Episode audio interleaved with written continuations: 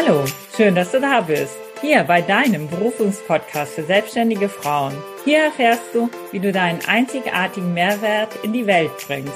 Mein Name ist Doris Trauernig und ich freue mich sehr darauf, möglichst vielen Frauen zu zeigen, wie sie ihre individuelle Berufung herausfinden und erfolgreich ihr Herzensbusiness kreieren. Ja, heute begrüße ich ganz herzlich Andrea Karas. Wir erfahren heute von Andrea, wie sie als Projektleiterin in der Versicherungsbranche zu ihrer Berufung als Rauchentwöhnungsexpertin fand. Herzlich willkommen, liebe Andrea. Herzlich willkommen. Dankeschön für die Einladung, Doris. Freue mich sehr. Sehr, sehr gerne. Ja, nimm uns doch mal so ein bisschen mit in dein bisheriges Leben. Wo bist du aufgewachsen? Wie waren so die ersten Schritte? Was hast du früher als Kind gerne gemacht? Aufgewachsen, ich bin in zwei Ländern aufgewachsen. Ich bin gebürtige Ungarin und mit drei bin ich dann mit meinen Eltern nach Deutschland, also in die DDR, mitgezogen. Das sind auch so die ersten Erinnerungen, so mit drei Kindergarten oder da war es vielleicht noch die Kita, keine Ahnung. Ich glaube, Kindergarten, war es schon und neue Sprache lernen, sich behaupten. Ähm, also es war eine sehr, soweit ich mich so auch an, anhand von Bildern und mit meinen Eltern mich ausgetauscht habe, war es eine sehr spannende Zeit, weil meine Eltern sprachen auch nicht Deutsch.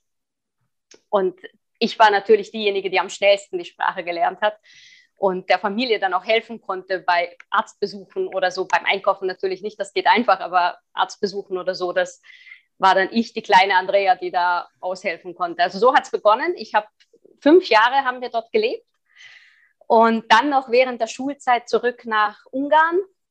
Das war die Überlegung meiner Eltern, einfach damit ich mein schulisches Fortkommen, damit ich so wenig wie möglich aus dem Schulsystem herausgerissen werde. Ich habe drei Klassen noch in Deutschland gemacht und da war es natürlich einfacher, wahrscheinlich so vom Denken her, von meiner Eltern denke her, dass es einfacher ist, einzusteigen, als wenn du Dinge komplett anders lernst. Weil, seien wir ehrlich, auch heute sehen wir, dass man in der Mathematik äh, andere Länder, andere Kulturen ganz anders addieren oder subtrahieren lernen. Und ich glaube, da war bei meinen Eltern so das wichtig, dass ich noch richtig mitkomme. Ja. Und dann sind wir wieder zurück. Ja. Was war denn der Grund, dass ihr erstmal nach Deutschland äh, gekommen seid? Mein Vater äh, hat einen Job bekommen in Deutschland und mein Vater war schon immer so ein Vagabund mhm. und er hat ein Jahr schon in Deutschland gearbeitet und dann hat er gesagt, er könnte bleiben und das taugt ihm und entweder kommt die Familie mit oder er kommt nach Hause. Und dann hat meine Mutter gesagt, gut, wir gehen mit. Mhm. Und wie war es für dich, als du wieder äh, zurück nach Ungarn gegangen bist und Deutschland verlassen hast? Hast du ja sicher auch schon Freundschaften und so weiter aufgebaut. Also was ich mich so richtig erinnern kann, war, wir sind ja natürlich im Sommer, am Ende des Schuljahres. Ich habe den ganzen Sommer durchgelernt. Ich hatte eine Tante, die war Lehrerin. Bin ständig bei ihr gehockt. Ich musste vieles nachholen. In Ungarn hat damals schon der Russischunterricht begonnen. Also die, die Kinder waren schon ein Jahr vor mir eigentlich. Ein Jahr haben sie schon Russisch gehabt, was ich in den Sommerferien aufholen musste. Also es war ein drei Monate fleißiges Lernen, bis dann die Schule begonnen hat und natürlich dann eine komplett neue Klasse. Also dann so der Außenseiter und so, hm, so betrachtet werden, woher kommt die? Ich weiß nicht, an was ich mich nicht so erinnern kann, ob ich die Sprache richtig gut konnte, weil meine Eltern sprachen natürlich Ungarisch mit mir, aber ich, an das kann ich mich nicht mehr so gut erinnern, ob ich auch vielleicht sprachliche Probleme hatte. Schreiben sicher nicht. Also Rechtschreibung und so hatte ich sicherlich nicht so gut drauf.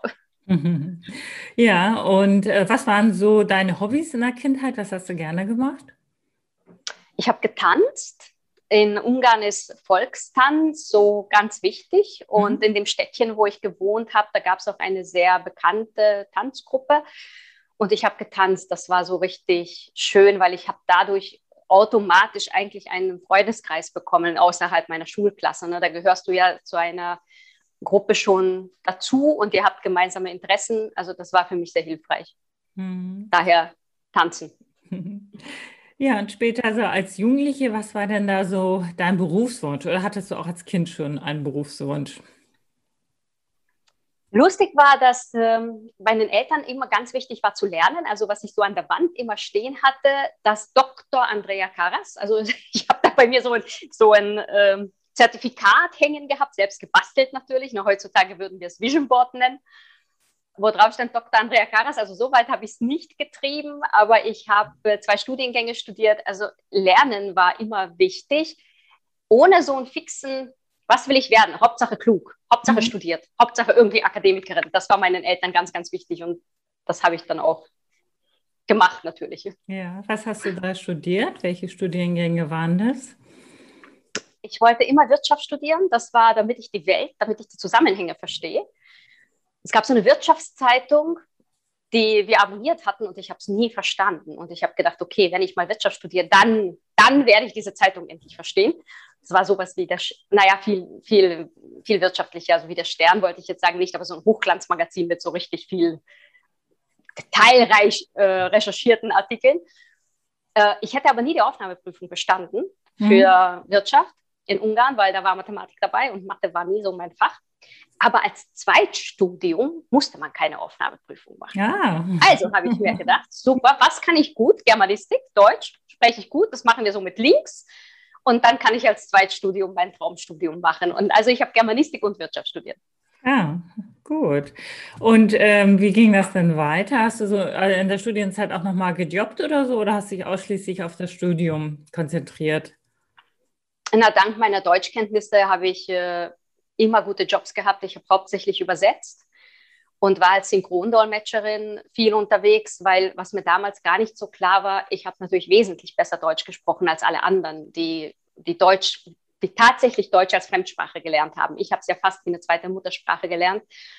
Und beim Synchrondolmetschen musst du ja sehr schnell schalten. Also ich habe immer richtig gut verdient während meiner Studienzeit. Das waren immer, immer coole Jobs, ja. ja, und äh, was hast du denn letztendlich äh, gearbeitet? Was war denn die erste Stelle, die du bekommen hast? Ähm, die erste Stelle habe ich als äh, Vermietungsmanagerin von Shoppingzentren gearbeitet. Das mhm. hört sich jetzt vielleicht so kurios an. Das war gerade die Zeit, wo die Mauer gefallen ist ne, und diese Ostblockländer den Aufschwung langsam erle erlebt haben und das Geld aus dem Westen, alle die Glücksritter, die versucht haben, mit dem Osten Geld zu machen, also sind äh, Shoppingzentren gebaut worden und dort Flächen zu vermieten für einen deutschen Investor. Das ja. war der erste Job. Mhm. Ja, und ähm, hast du viele verschiedene Jobs ausgeübt oder warst nachher auch noch bei einem Job äh, länger, mehrere Jahre oder ausschließlich, bis du dann zu deiner Berufung gekommen bist? ja, diese Vermietung, die war, glaube ich, ähm, habe ich zwei Jahre gemacht. Dann bin ich noch nach England, weil ich immer schon Englisch sprechen wollte und das ich habe ja erzählt, wir haben Russisch gelernt, also Englisch stand nicht auf unserem Programm, Schulprogramm. Bin ich noch als Babysitter nach London Aha. um Englisch zu lernen. Nach, also nach zwei Jahren Vermietungsmanager habe ich gedacht, das ist jetzt echt nicht das, was ich will und, mein, und Englisch fehlt mir. Dann bin ich, äh, wie gesagt, nach London für ein Jahr und wenn, als ich dann zurückgekommen bin, dann bin ich schon in der Versicherungsbranche wieder gelandet. Mhm. Also wieder eigentlich das erste Mal. Das war ja. dann das erste Mal Versicherungsbranche als Projektleiterin. Ja. Was hast du da gemacht? Da habe ich begonnen mit so kleineren Projekten. Äh, überhaupt, ich habe meine Ausbildung gemacht zum Projektleiter, weil das ist ja auch ein Beruf, also das ist ja jetzt nicht nur Hausverstand. Und begonnen habe ich mit Einführung von Produkten, also überhaupt Produktlaunches, angefangen von Kundenbefragungen, also überhaupt passt das Produkt zum Markt und so weiter und so fort. Und dann habe ich mich immer an größere Projekte herangearbeitet, auch so gesetzliche Vorschriften einzuführen. Also Versicherungen sind sehr reglementiert, also da gibt es sehr viel, bis hin dann zum Mergers, was eigentlich am, am schönsten war, weil dort ganz viel Veränderung stattfindet, wenn Unternehmen andere Unternehmen kaufen. Mhm. Ja. Das war so der Werdegang. Mhm. Hattest du in der Zeit auch eine besondere Herausforderung, entweder privat oder beruflich? Eine besondere, also so ganz besonders. Ich gehöre zu denen, die dir keine schwere Kindheit erzählen können und überhaupt nichts richtig Schwerwiegendes im Leben aufzeigen können. Ich glaube, mein Leben lief immer wie geschmiert und immer wirklich happy. Ja. bis, bis dann irgendwann die Punkte kamen, aber dann war immer Zeit, weiterzugehen. Mhm. Also natürlich gab es beruflich viele interessante Herausforderungen, besonders wie gesagt Mergers. Ich finde Käufe sehr interessant, weil es ganz viele Menschen betrifft, ganz viel Veränderung mit sich bringt, ganz viel Ängste bei vielen Menschen. Da zeigt sich wirklich so der Charakter, wie Menschen mit Veränderung umgehen können. Und ich liebe Veränderungen. Ich finde, Veränderung ist das ganze Leben und daher waren das meine Lieblingsprojekte. Mhm. Ja, und was war der Dreh- und Angelpunkt, dass du zu deiner Berufung gefunden hast, Andrea? Du wirst nicht glauben, es war ein Urlaub. Ein Urlaub. Es war ein Urlaub. es war ein Urlaub. Äh, ich war mit meinem Partner jedes Jahr zu Weihnachten weg, weil wir die Kälte nicht so sehr mögen. Und das war ein Urlaub in Panama. Hi. Sechs Wochen. Und also mein ganzes Jahres, mein ganzer Jahresurlaub, ich habe auch ein bisschen noch dazu gespart und ich habe damals gedacht, so soll es bleiben. Also eigentlich ist das das Leben, wie ich immer leben möchte und, und auch planlos. Also ich liebe, ich lebe sehr gern planlos, also wirklich so nach der Intuition und dem Flow. Und so war auch diese Reise und dann bin ich zurückgekommen ähm, Ende Januar und habe dann meinem Chef gesagt, ich brauche ein Jahr Auszeit. Sage ich, es, es muss sein, es ist, ob es geht. Und mhm. Er hat einmal erst geschluckt und ich habe einen sehr, sehr tollen Chef gehabt und der hat gesagt, ja, lassen Sie mal planen, wann, ich, wann wir das hinbekommen, dass ich Sie gehen lassen kann. Und ja, dann war irgendwie ein halbes Jahr vergangen und dann habe ich ihn gefragt, was ist mit mir? Also ich will ja immer noch weg. wann, wann, wann ist es soweit? Und er hat gesagt, echt, Sie wollen immer noch weg? Also ich habe gedacht, das hat sich gelegt. Sage ich, nein. und dann war es äh, Oktober, wie er dann gesagt hat, machen wir es ab dem dritten Quartal, dass ich dann ab dem dritten Quartal weg kann. Mhm. Und dann hat es gestartet. Ja, schön. Wie alt warst du dann? 46. Mhm. Und wie hat dein Umfeld reagiert? Nachdem für mein Umfeld das ja eine Auszeit war, waren sie jetzt nicht so schockiert. Sie haben gesagt, die Andrea reist eh viel und ja, die wird eh zurückkommen. Ne? Also ja, die geht halt mal, ist okay. Mhm.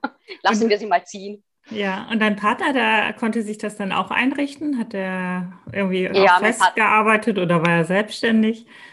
Mein Partner ist selbstständig und arbeitet hauptsächlich online, ja. Ah, okay. Also das ist, das ist echt ein Geschenk dieses Zeitalters. Ja, ja, ja. Und seid ihr dann, wo seid ihr dann äh, hingegangen für das eine Jahr? Wir sind dann hier in Spanien gelandet. Äh, es hat ja Corona begonnen und äh, wir wollten weg, weil wir nicht wussten, wie wir danach reisen können und ob wir wirklich nochmal nach Mittelamerika mit diesen Einreisebestimmungen kommen. Aber wir haben gesagt, im Winter wollen wir unbedingt mal irgendwo in der Wärme verbringen und wo ist es in Europa noch warm? Und wir waren noch nie auf die Kanaren, mhm. aber dann haben wir gesehen, dass es zwei Direktflüge gibt, entweder Teneriffa oder Gran Canaria. Und wir wollten auf keinen Fall umsteigen, weil wir nicht wussten auch, was an den Flughäfen ist, wenn man mhm. umsteigt mit diesem Chaos. Mhm. Und dann haben wir eine Münze geworfen und das ist Gran Canaria geworden. Ja. also seid ihr jetzt seit dem letzten Jahr auf Gran Canaria? Seit dem letzten Jahr auf Gran Canaria, ja. Also ja. ja. Okay, und habt ihr denn die Absicht zurückzukommen? Also will ich nur, äh, also was, ist es jetzt begrenzt oder? Nein. Nein, also es ist ausgesprochen. Mein Chef hat mich irgendwann angerufen und hat gefragt, ähm, er würde gerne einen neuen Mitarbeiter einstellen und für ihn ist die Frage, ob er die Stelle begrenzen soll oder ob er also zeitlich begrenzen soll oder ob er langfristig äh, den Mitarbeiter einstellen kann, war natürlich eine sehr charmante Art zu fragen nach meinen Absichten. Und er hat mir dann Zeit gegeben, nachzudenken, hat gesagt, müssen Sie gar nicht jetzt, überlegen Sie sich. Äh, es ist eine, doch eine zukunftsweisende Entscheidung und ich habe für mich die Entscheidung getroffen, dass es an der Zeit ist, wirklich dann zu sagen, nein. Mhm. Also aus, aus, aus mit dem Konzern und aus mit dem Angestelltensein. Was hat das mit dir gemacht in dem Moment oder auch, auch vorher schon? Es ist äh, dieses Gefühl, selbstbestimmt zu sein, und äh, dieses Gefühl, ich habe auch in deinen anderen Podcasts auch die anderen gehört, ich habe mir ja ein paar angehört, dass dieses äh, Gefühl Freiheit, ich glaube, das vereint uns wahrscheinlich alle, die selbstständig sind. Und für mich war es noch zusätzlich, weil ich aus einem sehr reglementierten Konzern komme, weil, weil einfach die Branche so ist, keine unsinnigen Dinge mehr zu machen, nur weil der Gesetzgeber was vorschreibt. Ähm, also es gibt ja ganz viele Vorschriften bei Versicherungen, wo man sich an den Kopf greift und mhm. denkt, nicht hinterfragen, machen. Hinterfragen ist eh nur Zeitverschwendung, machen. Und das ist, fällt alles weg. Das ist so schön, dass ich nur noch Dinge mache, die Sinn haft sind. Hm. Hattest du denn Angst, auch irgendwelche Ängste jetzt? Weil es war ja ein sehr sicherer Job, den du da gehabt hast und hast wahrscheinlich auch gut verdient. Und auf einmal ist, ist ja dann noch irgendwo eine Alternative hergekommen. Wie hast du denn das gemacht? Ich habe den Job, ja, ich habe sehr gut verdient. Ich habe den Job aber nie als sicher betrachtet, weil ich denke, wenn du einen Einkommensstrom hast von einem Konzern, der übermorgen vielleicht zusperrt äh, oder gekauft wird oder was auch immer, finde ich das alles andere als sicher. Also ich finde, dass der Schein trügt, mhm, ja. äh, dass ein Angestelltenjob sicher, sicher ist. Ja. Ich finde, wenn du mehrere Kunden hast und zwei dich nicht mögen oder dich nicht mehr buchen wollen, dann buchen sie dich nicht mehr, aber du hast den Rest deiner Kunden. Ja. Und daher hatte ich keine Angst. Es war ein viel mehr ein Hinzu als ein Weg von, also hin zu dem Neuen, der Reiz, der, der Sog, was anderes zu machen. Ja. Und was war denn das andere, was du gemacht hast? Oder ja, wie? ja, das ist, das ist, das, das ist, äh, äh, das war das Geschenk. Ich bin schon sehr lange, habe ich eine Ausbildung zum Coach gemacht. Ich bin systemischer Coach, weil das einfach in meiner Arbeit sehr hilfreich war. Und ich habe danach äh, ein Webinar gesehen zum Thema Hypnose, weil mich das sehr interessiert hat und habe gedacht, genial. Ich habe Hypnose immer als was Esoterisches abgetan. Ja. Und äh, ich habe hier dann endlich verstanden, dass es eigentlich evidenzbasiert ist. Und das war für mich sehr wichtig. Ich bin ja doch ein analytischer Mensch auch. Und habe den Kurs gemacht und habe dann angefangen, mich, ich habe jeden hypnotisiert, der nicht bis drei auf dem Baum war. Einfach um zu üben und um zu sehen, wie das funktioniert und wie toll das ist. Und diese Coaching-Ausbildung hat mir geholfen, am, dieses Vorgespräch gut zu führen, also die Gespräche davor, bis, bis wir in die Hypnose einsteigen und um den Kunden gut zu verstehen und ihm gut zuzuhören. Und dann habe ich gemerkt, klasse, Hypnose ist ein, ein Expresswerkzeug, Dinge zu verändern. Und zwar Dinge, die vielleicht lange schon da sind und Dinge, die mit Willenskraft tatsächlich nicht gehen, weil es einfach wirklich im Unterbewussten ist. Und dann habe ich mir überlegt, cool, jetzt habe ich ein Mega-Tool, was will ich damit machen? Ich bin ja marketingaffin, also ich kenne mich auch mit Vertrieb sehr gut aus. Und dann habe ich gedacht, jeden, also ich sage, ich mache das jetzt für jeden, das bringt nichts, äh, wie soll ich sagen, da kriege ich nicht den, die PS auf die Straße, also das verkauft sich nicht. Ne? Der Bauchladen, der für alle da ist, das bringt nicht viel. Und dann habe ich gedacht, super, Rauchen ist ein Mega-Thema. Ich habe einige Familienmitglieder als an Lungenkrebs verloren. Ich habe als Kind viel passiv geraucht. Also es war nie, fand ich, Rauchen, von dem loszukommen, ist immer schön.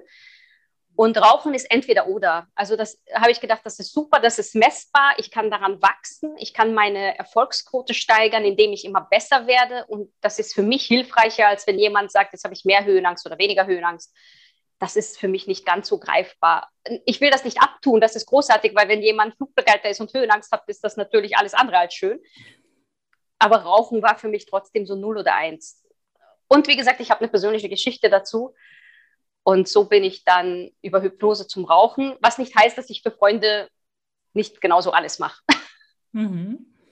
Ja ist es dann von Anfang an gut gelaufen? Also du hast dann äh, das Thema gehabt als, als Nicht-Rauchentwöhnungsexpertin. Das hört sich auch sehr, sehr gut an. Und äh, wie bist du dann zu deinen Kunden gekommen? Du sagst, du hast Marketing gemacht. In welcher Form ist das abgelaufen? Und äh, wie viele Kunden betreust du? Und wie machst du das? Eher in, in der Einzelhypnose oder gibt es da auch ein äh, Gruppenprogramm? Oder wie kann ich mir das vorstellen? gelaufen. Äh, am Anfang habe ich erstmal so Schnelldurchlauf in, in Marketing, Google Analytics, die, das Suchvolumen angeschaut. Also wie viele wollen überhaupt auf, also Marktrecherche klassisch, ne, habe ich mir angeschaut, wie viele suchen in Google überhaupt nach Rauchen aufhören. Äh, Statistiken angeschaut, wie viele rauchen überhaupt, also wie groß ist das Potenzial, wer macht das schon, sind das Kurse, wie läuft das alles ab. Das war natürlich der erste Schritt, um mich selber zu positionieren. Und dann habe ich äh, eine Seite aufgesetzt. Ich habe überlegt, okay, mit welchem Tool mache ich das? Das war der zweite Schritt. Und der Schritt, dritte Schritt war dann natürlich erstmal dem ganzen Bekanntenkreis das zu erzählen. Das ist einfach. Ich habe auch Ärzte in meinem Bekanntenkreis, mit denen das ganz gut funktioniert, dass sie einfach sagen, ich habe da jemanden. Mhm. Äh, besonders, besonders gut funktioniert es bei ähm, Schwangeren, also eigentlich die Kinderwunsch, also die, die Kinder mhm. bekommen wollen. Bei Schwangeren ist es ein bisschen äh, nicht unbedingt zu empfehlen, so radikal und schnell, je nachdem, wie viel sie vorher geraucht haben. Also da gibt es so ein paar Dinge zu beachten. Aber Kinderwunsch ist super, weil die Frauen und auch die Herren ähm, nicht so ähm, fruchtbar sind, wenn sie rauchen, wie wenn sie nicht rauchen. Und da zu unterstützen, das ist sehr hilfreich. Und dann gibt es natürlich Google-Anzeigen und Facebook-Anzeigen, mhm. die man schalten kann und wie man Kunden gewinnt.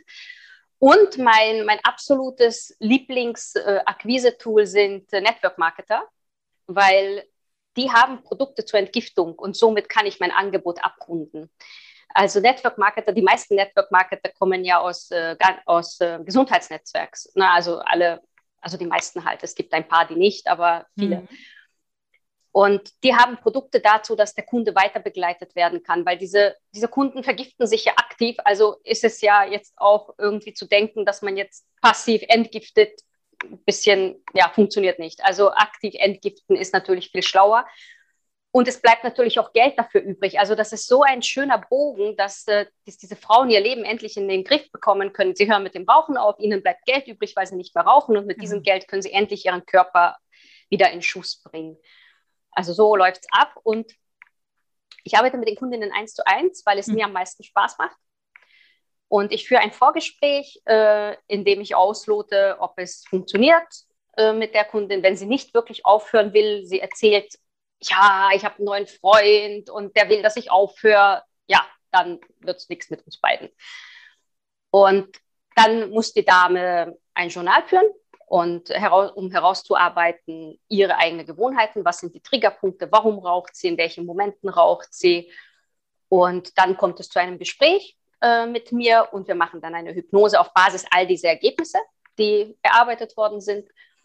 Und danach begleite ich 30 Tage die Damen noch in das rauchfreie Leben, wo ich ihnen zur Verfügung stehe. Und wenn es wirklich notwendig, aber ich sagte, es ist 5% der Fälle, wenn es wirklich notwendig gibt, es noch eine zweite Session. Ah, okay. Also die erste Hypnose-Session reicht im Prinzip schon aus zu der Entwöhnung und dann eventuell ja. noch eine Begleitung. Aber normalerweise also hören Sie dann wirklich komplett auf. Zigaretten weg, Feuerzeug weg ja. und auch keine Versuchung mehr, auch wenn Sie mit anderen Rauchern zusammenkommen. Nein, ich lese, aber das erzähle ich dann immer denen, damit sie gar nicht auf die Idee kommen. Ich äh, lese, dass manche so den Wunsch hegen, irgendwann mal Genussraucher zu werden. Ja. Und das muss ich immer sagen, nein. Also nein. Der, der nie geraucht hat, der kann Genussraucher werden. Der jemals geraucht hat, der muss die Finger davon lassen. Weil das hängt mit dem Belohnungssystem im Gehirn zusammen. Funktioniert nicht. Mhm. Ja, ist auf jeden Fall eine große Herausforderung. das stimmt. Ja, was würdest du denn jemandem empfehlen, äh, der sich jetzt auch verändern möchte? Der hängt jetzt noch so in seinem alten Leben fest, von mir aus im Konzern oder in einer anderen Berufstätigkeit und er möchte jetzt unbedingt auch ähm, sein Leben komplett verändern, vielleicht auch reisen und seine Berufung finden und er kommt einfach nicht ran. Was sind so deine drei Geheimstrategien oder Tipps? Hör in dich hinein, was ist, was dich interessiert. Es gibt ja einige Modelle, wie man auf der Schliche kommt, seine Berufung, was interessiert dich, was kannst du gut und wofür ist Bedarf da. Ne? Und dann gibt es eine Wer Schnittmenge von dem. Genau, hm, genau, geil, ja. Schmidt, genau. Da gibt es eine Schnittmenge von dem und lass dich nicht aufhalten, mach es. Mach es. Das Leben ist keine Generalprobe. Mhm. Es ist, und in der Pension, nein, also mach es. Es gibt kein, es führt kein Weg daran vorbei. Spring. Du wirst fliegen lernen. Du wirst fliegen lernen. Wege ergeben sich im Gehen. Also all die schlauen Sprüche stimmen. Mhm. Und äh, mein anderer Tipp, der ich arbeite auch mit Jugendlichen, also ich bin Mentorin für Jugendliche, die auf den Arbeitsmarkt eintreten. Das mache ich schon seit vielen Jahren und da sehe ich, dass vielen die Fantasie fehlt. Ja. Welche Berufe gibt es denn überhaupt? Das könnte man dann überhaupt so alles machen.